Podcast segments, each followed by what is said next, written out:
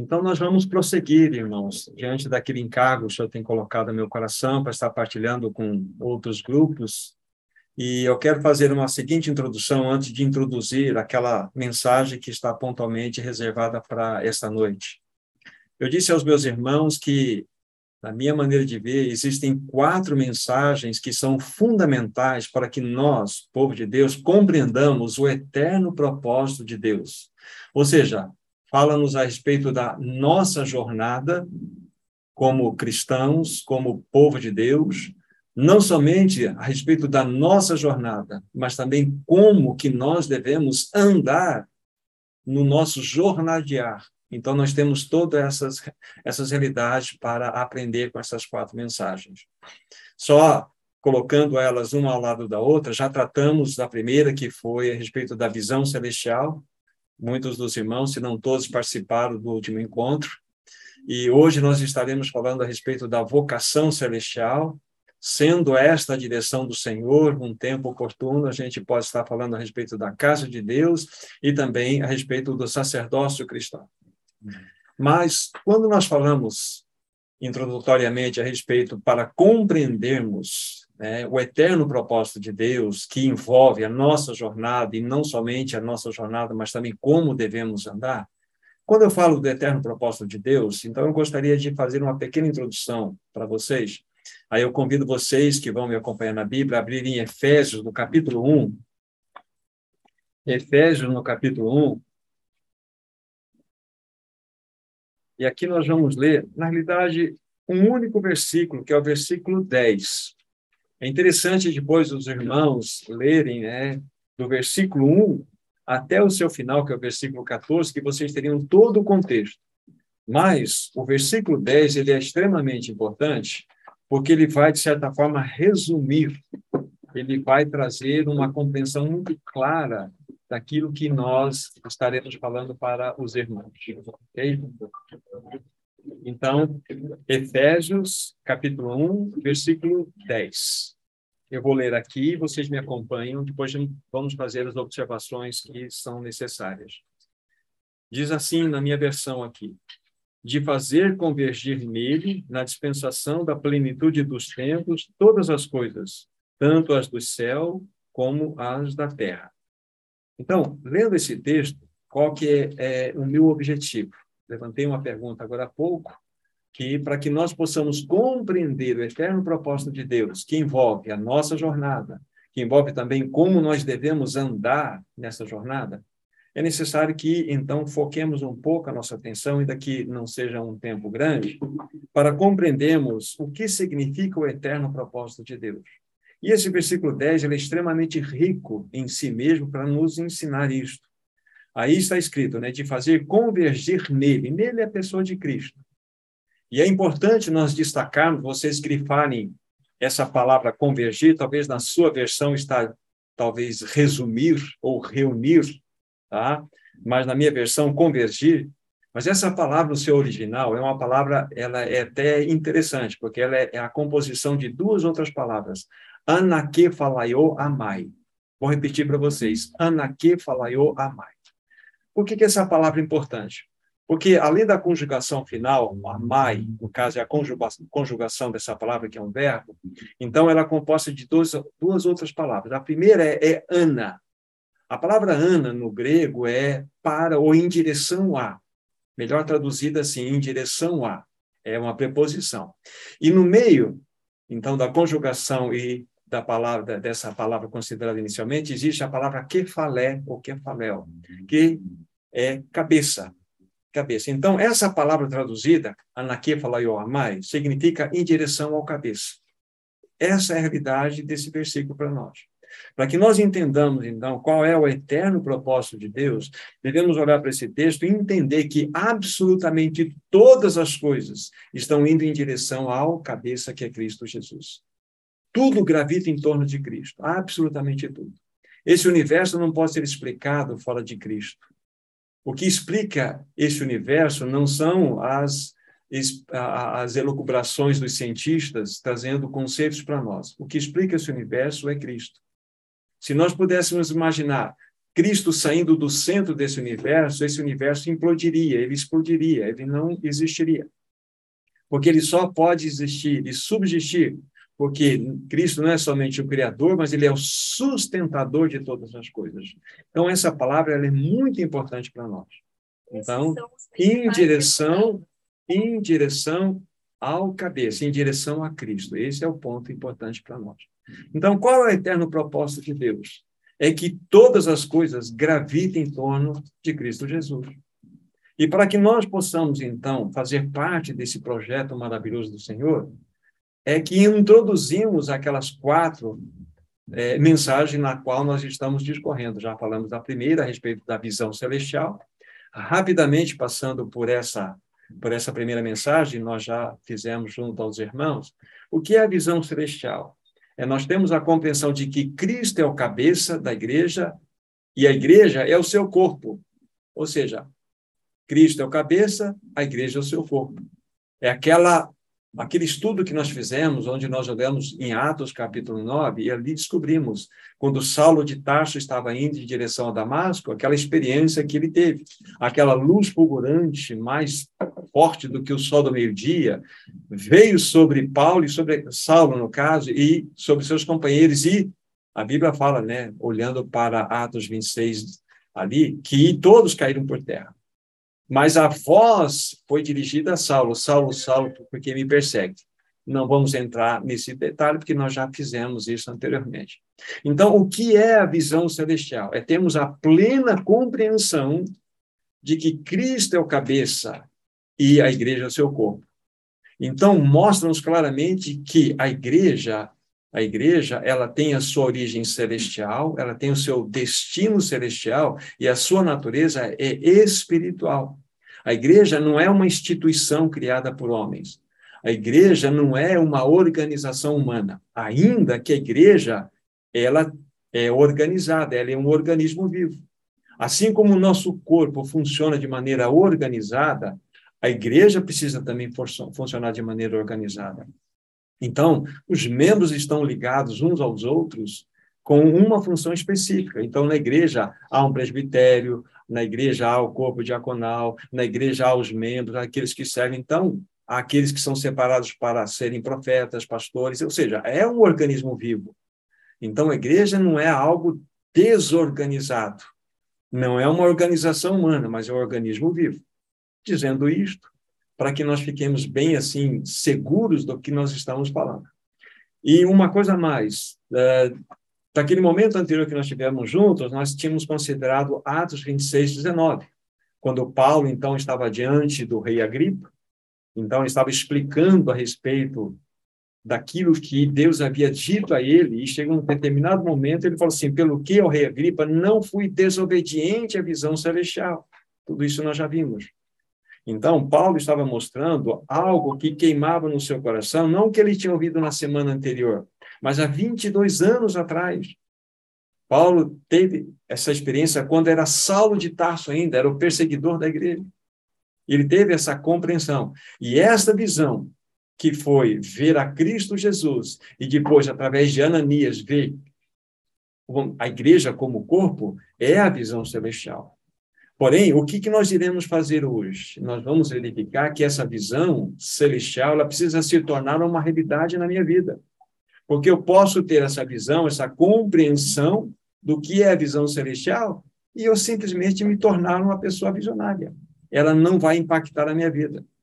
Porque muitas pessoas têm a compreensão da visão celestial, muitas pessoas entenderam claramente, só que não responderam não tem um compromisso, não tem responsabilidade, não somente com o Senhor, como vamos dizer no final. O que é o envolvimento que nos faz claramente aqueles que responderam à visão celestial? É um envolvimento de responsabilidade, não só com o cabeça Cristo, mas com o seu corpo, que é a igreja. Senão eu fico apenas um crente de internet, um cristão de internet. Eu fico apenas uma pessoa que me envolvo apenas com as coisas que eu gosto. Não, Vamos entender que a visão celestial é algo muito mais profundo do que isto. Para que nós possamos então dar um passo seguinte, Só para que façamos um, um, um, ponto de ligação para irmos para a vocação celestial, eu lembro-me que eu disse na mensagem primeira, na última, né, que foi a primeira, que eu disse que é, para que Paulo pudesse, de fato, tornar aquela visão celestial em vocação celestial, era necessário que Paulo entrasse num processo onde ele experimentaria o caminho da cruz. Aí eu montei uma equação para vocês: visão celestial mais caminho da cruz igual a vocação celestial. A visão celestial sem o caminho da cruz é apenas uma compreensão mental de um fato. Se Paulo, no caso, né, Saulo de Tarso, melhor dizendo, porque ele ele recebeu essa, essa visão, ainda ele não tinha a experiência. Depois ela se processa bem, quase que imediato. Mas se Saulo de Tarso tivesse recebido essa visão e não respondido, ele seria apenas um visionário, ele teria uma compreensão daquilo que aconteceu na estrada de Damasco, só que não redundou em prática. Por quê? Porque ele não teria entrado no processo do caminho da cruz. E é assim conosco. Então, é claro para todos nós aqui presentes. O que é a visão celestial? É quando nós temos a revelação de que Cristo é o cabeça absoluto. E nesse cabeça todas as coisas irão gravitar. E o corpo não é diferente, nós precisamos estar ligados ao cabeça, que é Cristo Jesus, nosso corpo, a igreja de Cristo. Agora, para que nós possamos experimentar essa visão celestial na prática, na, no que se refere à vocação celestial, o caminho da cruz é necessário. Sem as marcas da cruz, nós não poderemos responder à visão celestial. Se estava dizendo para vocês, se então, naqueles primeiros momentos, Saulo de Tarso não respondesse, ele seria apenas um visionário. Ele podia até escrever um livro a respeito da visão que ele teve indo para Damasco. Ele escreveu um livro maravilhoso, aconteceu isso, aconteceu isso, aconteceu isso. Mas e daí? Será que aquela visão na, na, que ele teve na, na, estrada de Damasco, aquela luz fulgurante que brilhou sobre ele, era simplesmente para impactar as suas emoções? Não. Era para impactar a vida dele, para mudar a vida dele. Então, se a visão celestial tem impactado a nossa vida, tem de fato chamado a nossa atenção, nós devemos, opa, eu preciso responder essa visão celestial. E a resposta dela é o caminho da cruz. E lembre-se, o caminho da cruz não é algo compulsório. O que é algo compulsório? Algo obrigatório. Porque o imposto é algo obrigatório. Você não discute, você paga. É algo obrigatório. Mas o caminho da cruz é algo ofertado. O caminho da cruz é uma exigência bíblica, porém não uma imposição bíblica. É exigência porque sem, sem o caminho da cruz você não tem como que transformar a visão celestial em vocação celestial. Então você precisa desejar o caminho da cruz para que isso seja uma realidade para você, ok? Depois nós vamos verificar que é possível encontrarmos caminhos na Bíblia de, é, e vou citar pelo menos um, um exemplo, onde pessoas que tiveram uma visão, tiveram uma compreensão, se tornaram, ou esse se tornou um cooperador de Paulo, ele teve uma visão, respondeu essa visão, porém, no seu andar, ele fez uma curva e, pelo presente século que ele amou tanto, ele, amou tanto, ele deixou de responder a palavra. Então, isso é uma palavra de advertência a todos nós. Então, vamos lá.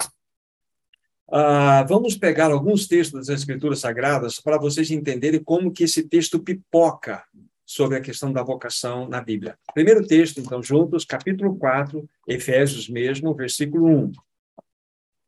Efésios 4, versículo 1. Muito bem. Eu vou ler para vocês aqui. Eu vou ler 1 e o versículo 2 junto, que depois nós vamos trabalhar no versículo 2. Rogo-vos, pois eu, prisioneiro no Senhor, que andeis de modo digno da vocação, a que fosse chamados, com toda humildade, mansidão, longanimidade, suportando uns aos outros em amor.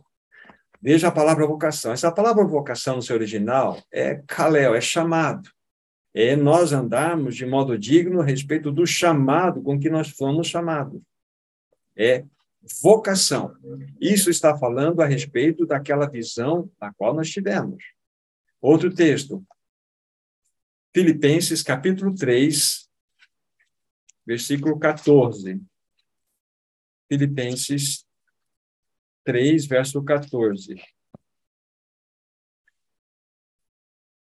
Filipenses 3, 14 vai dizer assim para nós: prossigo para o alvo, para o prêmio da soberana vocação de Deus em Cristo Jesus. Olha aqui, Paulo está dizendo, eu prossigo para o alvo, para, para como diz aqui a palavra, né? para o prêmio da soberana vocação de Deus. Então, há uma vocação, há um chamado, do qual Paulo está mostrando aqui, realmente, a sua atenção e chamando a nossa atenção também. Outro texto, 2 Tessalonicenses, 2 Tessalonicenses, capítulo 1, versículo 11. 2 Tessalonicenses 1, 11. Vejam como que temos bastante textos que falam a respeito disso. Diz assim o verso 11: Por isso, também não cessamos de orar por vós, para que o nosso Deus vos torne dignos da sua vocação e cumpra com poder todo o propósito de bondade e obra de fé. Novamente, a palavra vocação é colocada em destaque para nós. Vamos citar pelo menos mais três e está bom para nós. Segunda Epístola de Timóteo, a Timóteo, né? Segunda Epístola de Paulo a Timóteo, capítulo 1, versículo 9. Diz assim: que nos salvou e nos chamou com santa vocação, não segundo as nossas obras, mas conforme a sua própria determinação e graça que nos foi dada em Cristo Jesus antes dos tempos eternos. Então, novamente, né, lançamos o farol aqui sobre esse verso, em especial essa expressão santa vocação. Mais dois textos, vamos pegar Hebreus capítulo 3, versículo 1. Hebreus 3, versículo 1.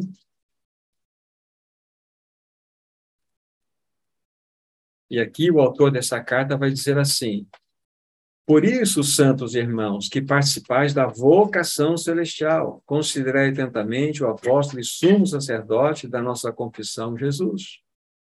Novamente. Então, o autor dessa carta, né? Por isso, santos irmãos, que participais da vocação celestial. Isso tudo está relacionado àqueles aspectos que nós estudamos da primeira, na primeira reunião, primeiro encontro nosso. E, por fim, Segunda Pedro, segunda Pedro capítulo 1. Segunda Pedro capítulo 1, versículo 10. Olha o apelo que Pedro está fazendo àqueles irmãos, né, que estavam sofrendo um duro ataque dos falsos mestres que estavam surgindo no meio do, do rebanho naquela época. Versículo 10 diz assim: por isso, irmãos, procurai com diligência cada vez maior confirmar a vossa vocação e eleição, porquanto procedendo assim não tropeçareis em tempo algum. Então, para citar apenas alguns versos que temos nas Escrituras Sagradas, que nos falam a respeito desse, desse tema tão importante. Então, para prosseguirmos, lembre-se, a visão celestial é, é quando os nossos olhos são abertos para vermos Cristo como cabeça absoluta desse universo, como cabeça da igreja, como nosso cabeça, mas também nós como igreja sendo o seu corpo. Importante. E para que esta realidade possa ser experimentada por cada um de nós, ou pela igreja, num contexto de coletividade, é necessário o caminho da cruz. Então, vamos pegar agora, volte para o texto básico, que é capítulo 4 de Efésios. Nós já havíamos lido o primeiro verso e o segundo verso. Nós vamos olhar um pouquinho para esses versos para é, entendermos na prática como isso vai funcionar para nós. Tá? Então, capítulo 4, nós já lemos, versículo 1 e 2, apenas repetindo, né? Paulo, então, está escrevendo aqueles irmãos lá em Éfeso, né? Rogo-vos, pois eu, o prisioneiro no Senhor, que andeis de modo digno da vocação que foste chamados, com toda, longa, com toda humildade, mansidão, longanimidade, suportando-vos uns aos outros em amor. Paramos por aqui por enquanto. Então, Paulo está fazendo um apelo àqueles irmãos, Paulo que não se considerava um prisioneiro de César, ou do imperador da época, né? no caso Nero, ele não se considerava um prisioneiro. O César aqui é quando é o, é o, é o comandante, né? Então, o imperador é o César, é o Juliano, é o Vespasiano, o título não importa, é o César. Mas aqui, nesse caso, Paulo estava prisioneiro, mas ele não se considerava um prisioneiro do Império Romano, mas nem um prisioneiro do Senhor. Quantas lições poderíamos ter aqui, né? Mas não é o nosso propósito trazer algumas lições pessoais para nós, mas olhar o foco do qual nós estamos atentando aqui. Aí ele vai falar assim: que andeis de modo digno da vocação em que foste chamados. Então, para vocês entenderem tudo que Paulo quer dizer aqui, os três primeiros capítulos de Efésios, é importante estu serem estudados e verificar tudo aquilo que nós vimos no capítulo 1, versículo 10, e as demais realidades ali. Depois de Paulo ter dito todas aquelas coisas lindas né, que envolvem os três primeiros capítulos, então ele vai colocar toda aquela revelação dos três primeiros capítulos de Efésios fala assim, agora isso aqui vocês vão colocar na prática. Para que vocês possam viver toda essa realidade daquilo que representa Cristo como cabeça da igreja, a igreja como sendo o corpo de Cristo. Para vocês experimentarem tudo isto, é necessário isto. É por isso que o capítulo 4 até o capítulo 6 vai nos falar da prática de tudo aquilo que encontram-se no, nos três primeiros capítulos desse livro. Ele vai dizer que andeis de modo digno. Essa palavra andar é muito importante, porque é caminhar em torno de. Caminhar em torno de, caminhar em torno de. Ou seja, você não vai perder o alvo, você não, não está à deriva. Lembre-se quando eu falei da visão celestial. Quando nós não temos visão celestial, somos como um povo dentro de um barco que não tem mais leme. Ou seja, depende do sopro do vento. Somos levados para qualquer canto, podemos ser levados para as rochas e ser é, é, quebrados ali. Agora, quando nós temos a visão celestial, o leme é colocado nós sabemos de onde saímos, onde estamos e para onde estamos indo. Nós temos uma consciência disso, essa é visão celestial. Agora, para que esse norte seja dado a nós, é importante que a vocação esteja em ação. Então, que nós andemos em torno de, de maneira muito clara. E essa expressão também de modo digno é importante. A palavra digno pode ser traduzida como harmonia, como harmônico. Andarmos de modo harmônico, harmônico segundo a vocação que fomos chamados. Aí vai nos mostrar os caminhos práticos. São quatro elementos que nós vamos destacar aqui nesse verso. Fala-nos da humildade, mansidão, fala-nos da longanimidade e suportando-vos uns aos outros em amor. Esse é o ponto. Os quatro elementos. Humildade.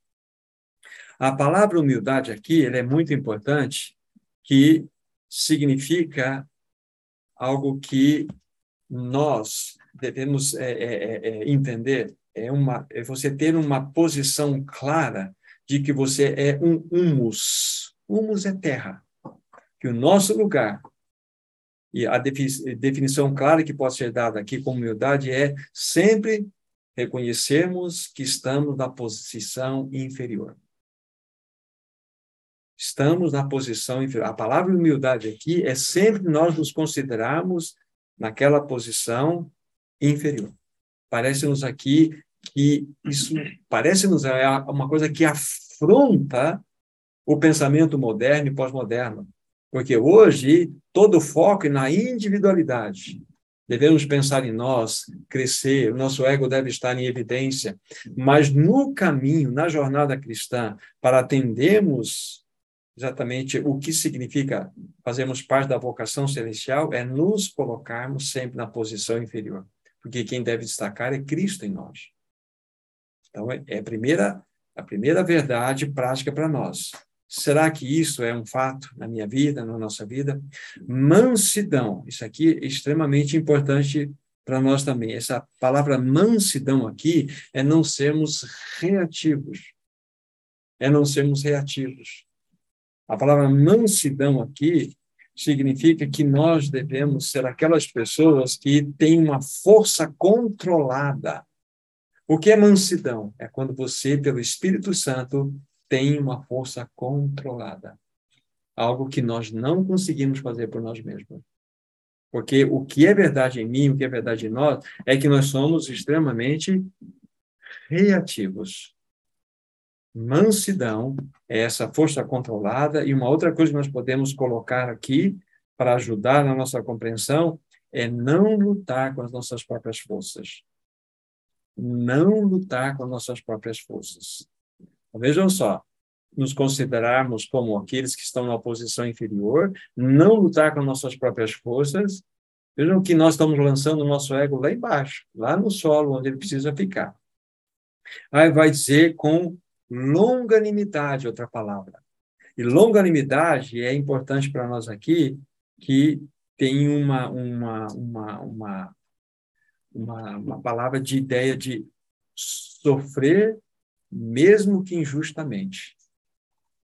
Ser longânimos é, é você ter uma paciência cumprida. É quando você pega a ideia aqui, é um elástico que você vai esticando, esticando, esticando, ele não arrebenta é nós sofrermos mesmo nas condições injustas, sem buscar os nossos direitos.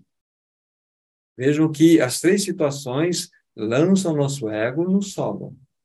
E, por fim, né, suportando-vos uns aos outros em amor. Essa palavra suportar aqui, não aquela ideia errônea que nós fazemos, devemos suportar, aguentar aquela pessoa que não é fácil conviver com ela. O suportar aqui é quando nós oferecemos os nossos ombros. É essa a realidade. Então, esses quatro, assim, essas quatro verdades aqui mostram-nos exatamente que é algo impossível para nós. Quem é que pode, de fato, ser humilde, conforme a palavra está dizendo aqui, se colocar na posição inferior? Quem é que pode, se não for operação da cruz? É impossível. Quem é que pode ser manso? Quem é que pode, de fato, ter essa força controlada se não for com um socorro, um auxílio do Espírito Santo? Ninguém pode. Lógico, ele vai nos auxiliar, mostrando-nos o caminho da cruz. Quem é que pode ser longânimo? Quem é que pode sofrer injustamente, muitas vezes? Quem é que pode levar-nos a esse sofrimento, mesmo que seja injusto? Quem é que pode, diante das provações, oferecer o ombro? Então, Paulo está mostrando para nós aqui que a única forma de nós respondermos essa vocação celestial é o caminho da cruz. É impossível nós andarmos de maneira adequada, respondermos à vocação celestial se não for através do caminho da cruz. Então, esses, esses dois versos nos mostram isso. Se vocês observaram, Aqui nós podemos dividir esses quatro elementos, né, humildade, mansidão, longanimidade, suportando uns aos outros, em dois quadros. O primeiro quadro, humildade e mansidão, fala de nós mesmos, fala daquilo que é interior. Humildade e mansidão. Ou seja, aquilo que brota de mim. Eu estar numa posição inferior, eu não ser reativo, conforme nós colocamos aqui para vocês aqui, nós buscarmos de fato esse essa mansidão, esse controle dado pelo Espírito pelo caminho da cruz. É algo que vem de dentro. Mas longanimidade, suportar uns aos outros, vezes que é algo externo. Então dividimos em dois blocos essas quatro palavras. Segundo, o segundo bloco, longanimidade, eu só vou ser longânimo, sofrendo justamente muitas vezes, é com a situação externa. E o suportar é também uma situação externa. Então, os dois primeiros falam uma realidade interna e os dois segundos uma realidade externa. Então, veja a riqueza desse texto. O que estamos fazendo, irmãos? Buscando mostrar alguns, algumas situações práticas na palavra de Deus para, de fato, entender como que nós podemos responder de maneira adequada à vocação celestial da qual nós fazemos parte. E assim nós vamos estar, de fato, andando claramente com um norte adequado respondendo à visão celestial. Okay? Eu me lembro de um exemplo, eu, eu vou me permitir a, a colocar para vocês, talvez, se não todos, a grande maioria pode se lembrar, mas eu creio que de ajuda ele pode ser inserido no contexto aqui para nós. Essa, essa é, um, é, um, é uma, um, vamos dizer assim, é um, é um fato histórico, é uma realidade, já, já usei muitas vezes esse, esse exemplo, porque ele é importante, então, é, vamos refrescá-lo em nossa mente. É um fato que aconteceu no final do século XVIII, início do século XIX. Um jovem, um jovem, ele estava se candidatando para ser missionário. Eu penso que na Índia. Ele já tinha feito todos os estudos necessários, e então estava na prova final. E dentro daquela daquela agência missionária, foi escalado um irmão para fazer uma entrevista com esse jovem para ver se ele tinha condições ou não de ir. E um homem, que é Matthew Andre, foi escalado para é, é, entrevistar esse jovem. Então, ele encontrou esse jovem, marcou um encontro com ele. No, isso estamos falando em nível de Londres, nível da, da, da região da Inglaterra. Naquela época, um período de frio, um período de frio, e ele falou assim, meu jovem, eu quero um encontro com você. Aí marcou o dia, falou assim, às quatro horas da manhã, na tal rua, perto de tal rua, nós ali nós vamos nos, nos ver. Quatro horas da manhã. E o jovem, então, muito bem, ele aceitou o desafio e pegou e chegou naquela, naquele dia, naquela hora marcada, às quatro horas da manhã. Só que o Matthew Andre não apareceu lá. E o jovem permaneceu lá por duas horas. E o seu entrevistador, Matthew Andre, chegou às seis horas da manhã. E chegou para esse jovem e falou assim: Eu tenho duas perguntas para fazer a você. Não, só só deu bom dia para ele, mas não se justificou, não expressou-se nada. Eu tenho duas perguntas para você, para você, meu jovem. Primeira é, soletre a palavra gato para mim. Aí ele falou assim, G-A-T-O, né? Se fosse em português. Ah, muito bem, estou percebendo que você é bom para soletrar palavras. Vamos ver se você é bom em matemática. Quanto é 2 mais 2? Ele falou 4. Ele deu um tapinha nas costas do jovem e falou assim, pode ir para casa.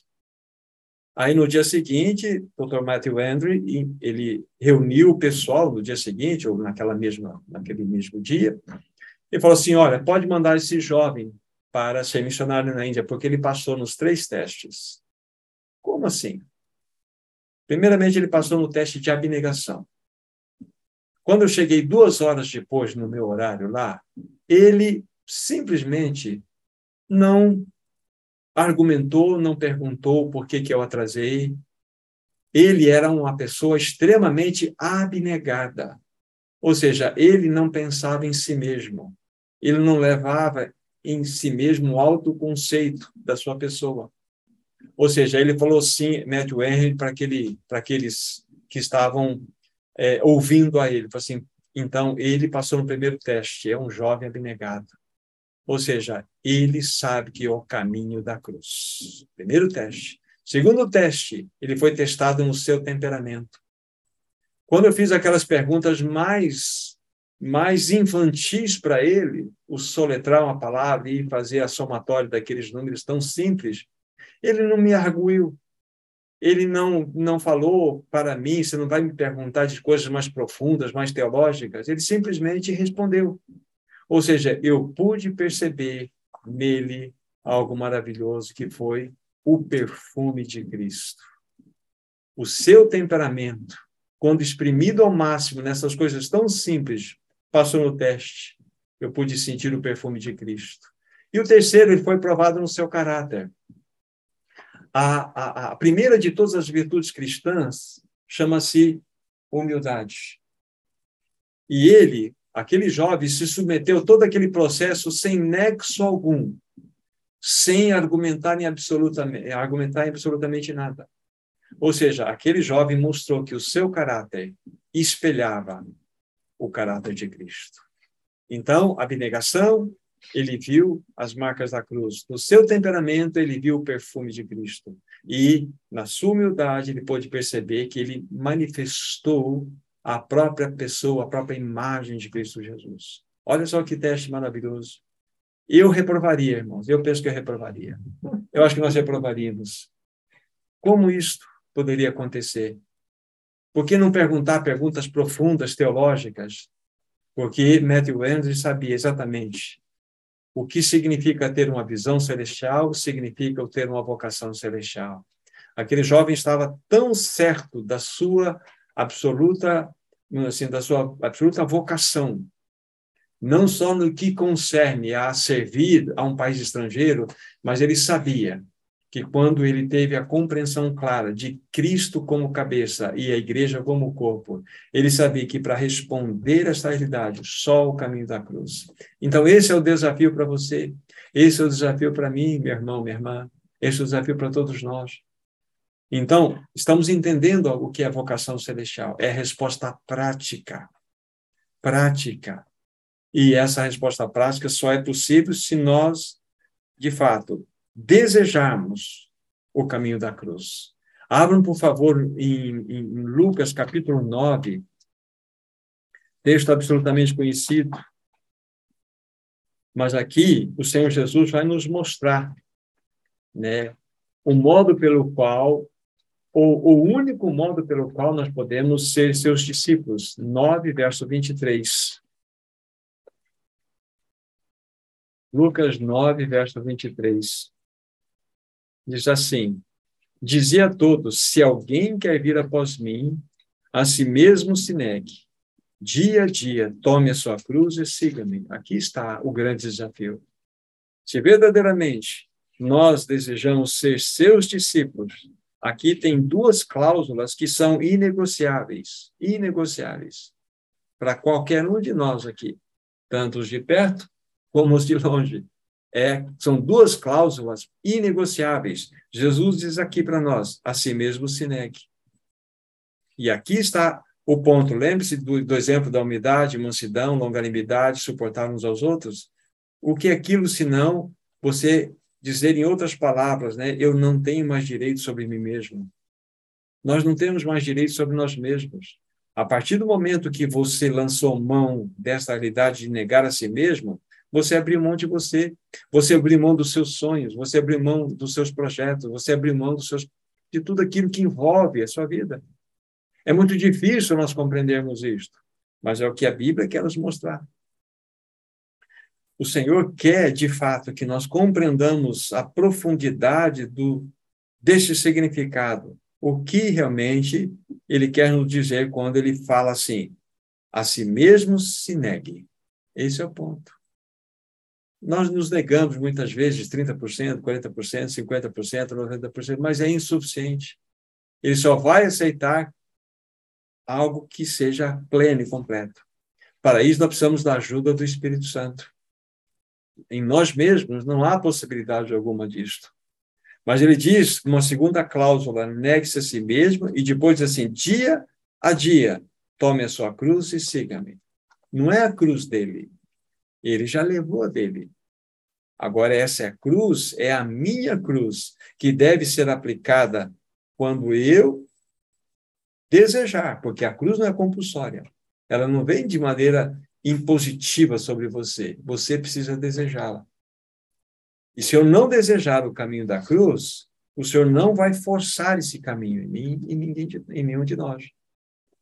Então, a vocação celestial de fato está relacionada com esta este chamado que vem por uma visão clara que nos é dada, mas para que nós possamos responder essa visão, há um preço, e o preço é o caminho da cruz. O preço é eu desistir de mim mesmo. O preço é eu abrir mão dos meus projetos. Isso fala de envolvimento, fala de responsabilidade. No final, como falei para vocês, vou dar um exemplo de um irmão e vai, vai muito nos ajudar. O que significa, de fato, isto em linhas muito práticas para que a gente entenda o que significa responder a esse chamado maravilhoso, que significa não ser desobediente à visão celestial. Nós vamos ver isso com, com clareza. Tá? Então, este exemplo que eu falei né, há pouco, claramente ele pode ser traduzido nessa nesse verso que acabamos de ler, daquilo que o Senhor Jesus disse a todos aqueles que querem ir após ele. Aquele jovem, com certeza, tinha plena convicção do que significava, o que significa para nós, né? A si mesmo se negar e dia a dia tomar a cruz e ir após ele. Ele sabia. E nós precisamos saber disso. Nós precisamos saber disso. Precisamos fazer uma oração sincera diante do Senhor. Senhor, eu quero, eu quero, eu desejo ainda que em mim não há possibilidade, a mim não há capacitação alguma, mas eu desejo isto. Esse é o ponto. Ok? Ah, vamos pegar agora uma, uma situação. É, vamos para 2 Timóteo, por favor. 2 Timóteo.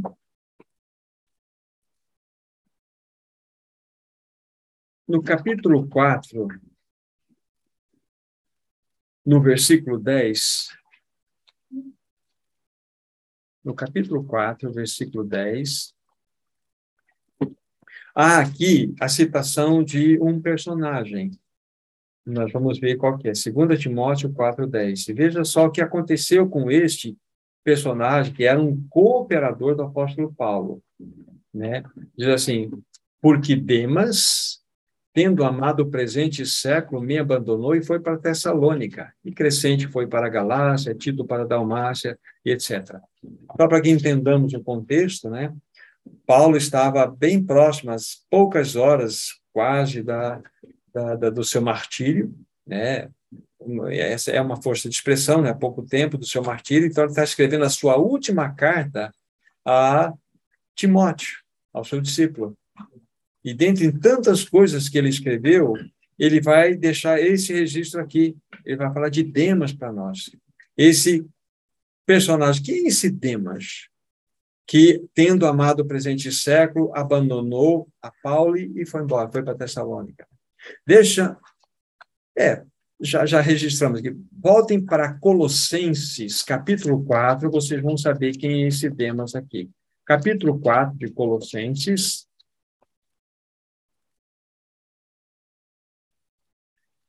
Veja, versículo 14. Depois vamos ver mais uma, uma passagem. 4 de Colossenses, verso 14.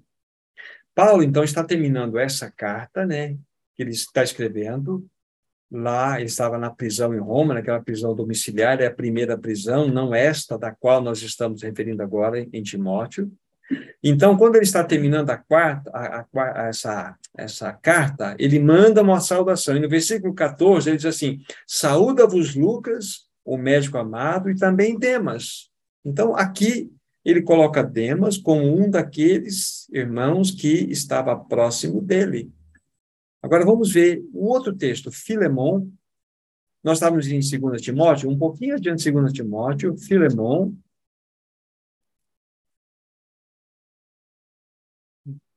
é, só tem um capítulo, é o versículo 24. Aqui ele é mais enfático para nós. Filemon é o capítulo 1, só tem um, versículo 24.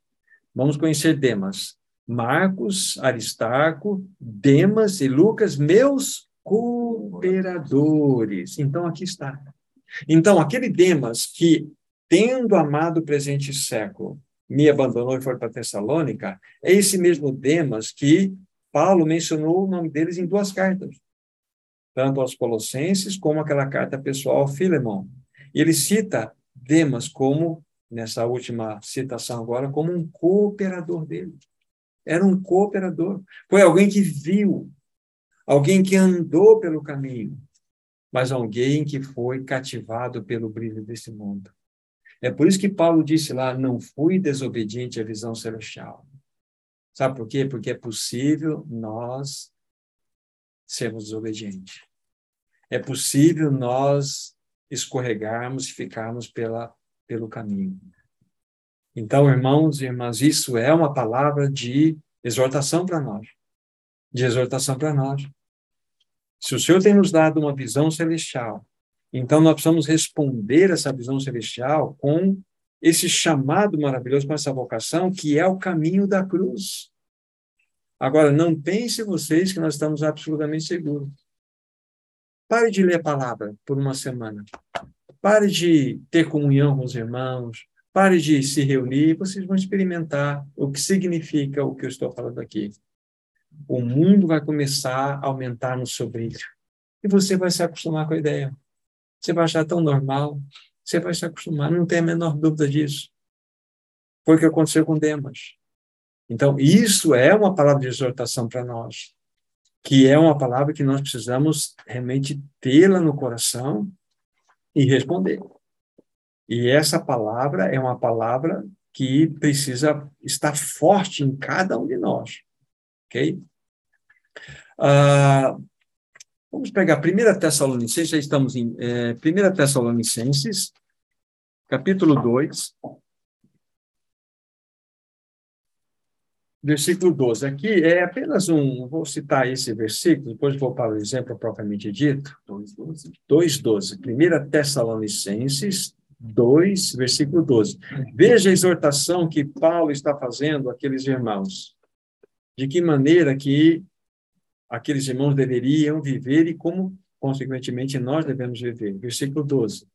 Exortamos, consolamos e admoestamos para viverdes de modo digno de Deus que vos chama para o seu reino e glória.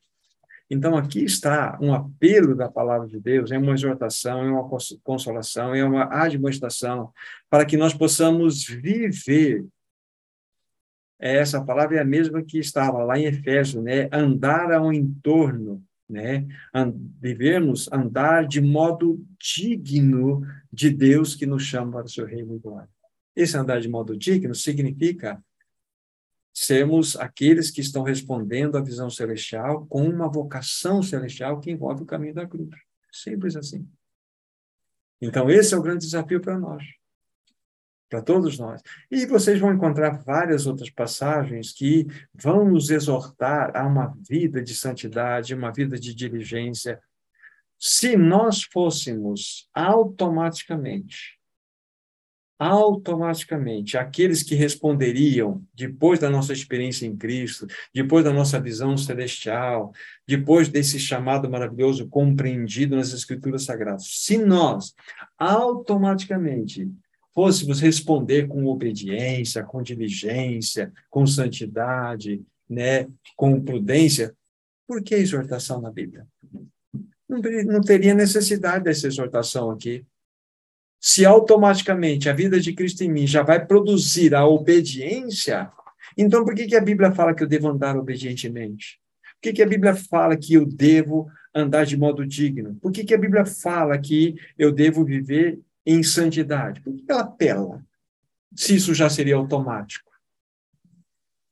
Eu estou falando para os irmãos que têm a Cristo Jesus, meu irmão, Ricardo, você tem que andar em santidade. Não, meu irmão, isso aqui eu sei, Cristo é minha vida. Não. Mas você precisa dessa exortação. Você precisa dessa exortação. Todos nós precisamos. Por que, que eu preciso da exortação da obediência?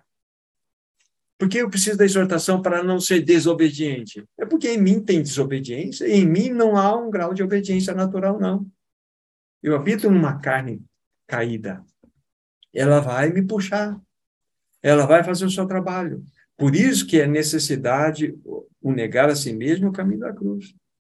Estamos concordes nisso. Se não teríamos tanta palavra de exortação a viver uma vida de santidade, por que, que a Bíblia fala assim, que nós...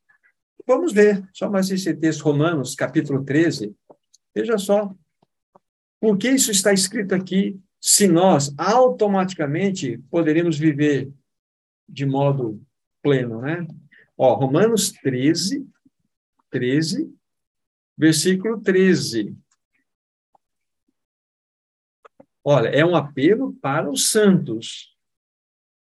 Diz assim: andemos dignamente, como em pleno dia, não em orgias e bebedices, não em pudicícias ou imoralidades, nem em dissoluções, não em contendas, nem em ciúmes por que essa exortação está escrita aqui para a igreja? Se dentro dos santos haveria já um mecanismo natural de viver em santidade? Não tem. Nós somos exortados a negativamente, olha, não ande, em, não ande aí, como dizer, deixem as obras das trevas, revistam-se das armas da luz, final do versículo 12. Aí fala assim: andemos dignamente, como em pleno dia. Aí fala, não em orgias. Por que não em orgias, não em bebedice? Por quê? Sabe que o Espírito Santo está simplesmente colocando isso por uma força de expressão? Sabe por quê? Porque nós somos capazes disso. Simples assim. A Bíblia está aqui, ó. Não há uma, não há uma, uma ação automática em nós. Há uma necessidade de nós nos posicionarmos, negar a nós mesmos, tomar a cruz e ir, para, ir a fazer. Isso é vocação celestial. Por que, que Demos abandonou? Por isso. Então, porque ele, de fato, ele começou a dar vazão a ele mesmo e a carne cresce. A carne é avulta e ela mostra suas garras. Simples assim. Okay? Agora, vamos àquele exemplo né, para nós concluirmos. Um irmão chamado Stephen Kahn, ele é irmão, é, é, recentemente ele foi ao Senhor com 107, 108 anos aproximadamente, e ele é, deixou uma farta, um farto material muito rico em muitas coisas. E uma das coisas que é, ele nos ajudou muito, nos ajuda muito, até está no, livretinho, talvez vocês tenham, né? Porque nós, porque nos reunimos assim. Vocês vão encontrar lá num capítulo isso aqui. Então, ele vai falar num dos capítulos, né? Os três Cs. É, é a letra C com S, né? Os Cs. Os três Cs para que nós possamos compreender bem o nosso chamado, a nossa vocação. O primeiro C é do compromisso. Então, quando você tem um compromisso no teu coração, esse compromisso não pode ser apenas vertical. Ah, eu, eu, eu só tenho um compromisso com Cristo. Eu só preciso de Cristo. Já ouviram essa história? Eu só preciso de Cristo. Não precisa mais de irmão, não. Eu só preciso de Cristo. Parece espiritual, né? Mas segundo a 1 Coríntios, capítulo 1, isso é carnal também. Eu sou de Paulo, sou de Cefas, eu sou de, eu sou de Apolo. Ah, eu sou de Cristo. Paulo repreende a todo mundo como carnais. Esse que falou eu sou de Cristo deveria falar assim, irmãos, nós somos um corpo, nós somos de Cristo. Ele se colocou numa plataforma maior como sendo de Cristo. Então, não é essa história parece ser espiritual, mas não é. Então, não é somente um compromisso vertical, é um compromisso horizontal. É o andar junto, é o comercial junto, é o quebrar castanho e dente juntos. Esse é o compromisso horizontal. Então, quando eu tenho a compreensão desse primeiro ser, um compromisso com o Senhor, um compromisso com a igreja, com os irmãos, eu estou pronto para o segundo compromisso. O segundo C, perdão, o segundo C, que é o C da palavra crise. Porque quando você decide andar junto, com o Senhor é fácil. Com o Senhor é muito fácil. Agora comece a andar comigo. Vamos andar um com os outros. Nós vamos perceber o quão difíceis nós somos o quão terríveis nós somos. Vocês que me ouviram, ouçam novamente. Querem se conhecer? Aluguem uma van e vão para a praia juntos. Vocês vão saber do que e vocês são capazes. E nós somos. Porque o andar juntos vai mostrar quem nós somos. Então é fácil nós fugirmos dos irmãos, porque os irmãos são problemas. Mas sem um compromisso horizontal, não há de fato, a resposta à visão celestial e à vocação celestial. Então, se você decidiu, né, no primeiro compromisso, vertical e horizontal, então você vai andar no meio das lutas, das batalhas. Você quer uma vida tranquila? Vai pescar, meu irmão. Vai, pega uma tarrafinha, vai lançar no rio, vai pegar um peixe, lá você não tem problema. Não é? Pescar, vai, vai passear no lago, você não tem problema. Agora, vai andar com os irmãos. Você vai ver ah, aquele irmão, hum, aquele irmão, não dá não. E aquela irmã, então, misericórdia, não dá. Não tem condição de nós desfrutarmos de relacionamento assim. O fato é que nós precisamos entender, se nós passarmos pela segunda, pelo segundo C, que é crise, vamos para o terceiro, que completa, é a cruz. É o caminho da cruz. É o caminho da cruz. É aí que vai funcionar as coisas. Então, a cruz, ela vai operar em mim, vai operar no irmão, vai operar em todos nós. Sem caminho da cruz, não há como atendermos o compromisso, não há como nós termos uma realidade espiritual. Então, penso, se não muito claro, mas ficou um pouco mais assim compreendido para nós, o que significa a vocação celestial. Não basta termos a visão celestial, temos que ter a vocação celestial e a vocação significa, de fato, o caminho da cruz. E o melhor lugar para você experimentar o caminho da cruz é no meio dos irmãos. No meio dos irmãos. É porque é ali que a coisa pega. É andar juntos. É caminhar juntos. Conversar juntos. E rir juntos também, lógico. Está claro para nós, irmãos? Esse, esse é o caminho da vocação celestial. Então, quero então, complementar aqui, parar aqui, que eu já fui um pouco mais do tempo, mas agradecer ao Senhor por, esse, por essa oportunidade de estar junto com os meus irmãos, né? Então, está claro para nós, visão celestial e vocação celestial. Agora, revejam os textos e agreguem outros textos para que vocês possam avançar e assim ser uma bênção no local de reunião onde vocês estão participando, ser uma bênção. Entenda, você foi chamado para uma vida de comprometimento, uma vida de responsabilidade, uma vida de envolvimento. Você tem que ser bênção onde você se reúne. Aí, esse é o ponto. Então, que o Senhor nos ajude, ajude a todos nós. Vamos orar, agradecer ao Senhor por esse tempo e que a palavra tenha encontrado em nós aí corações como aquela terra revirada, remexida, para que tenha recebido a boa semente e ela venha frutificar. Vamos orar. Nosso maravilhoso Senhor, entregamos nas tuas mãos, primeiramente, a nossa vida tão fraca, tão débil, tão inconstante muitas vezes. Ah, Senhor, nos ajude a responder à visão sim, sim. com uma vocação adequada. Ajuda-nos, Senhor, a negar a nós mesmos. Ajuda-nos, Senhor, a tomar o dia a dia a cruz que é nossa e seguir após ti. Ajuda-nos, Senhor, a ter uma vida de compromisso. Ajuda-nos, Senhor, que naqueles momentos de crise possamos tomar a nossa cruz, Senhor, Sim. e olhar para ti. Ajuda-nos a ser bênção na nossa localidade. Ajuda-nos a ter responsabilidade com os irmãos. Ajuda-nos a ter compromisso com os irmãos. Ajuda-nos a ter compromisso com a reunião dos santos. Ajuda-nos a avançar, Senhor. Não permita que sejamos cristãos teóricos, Senhor. Não permita que sejamos cristãos apenas de leitura. Queremos ser cristãos práticos para a tua própria glória, Senhor. Em nome de Jesus é que oramos. Amém, Senhor. Amém.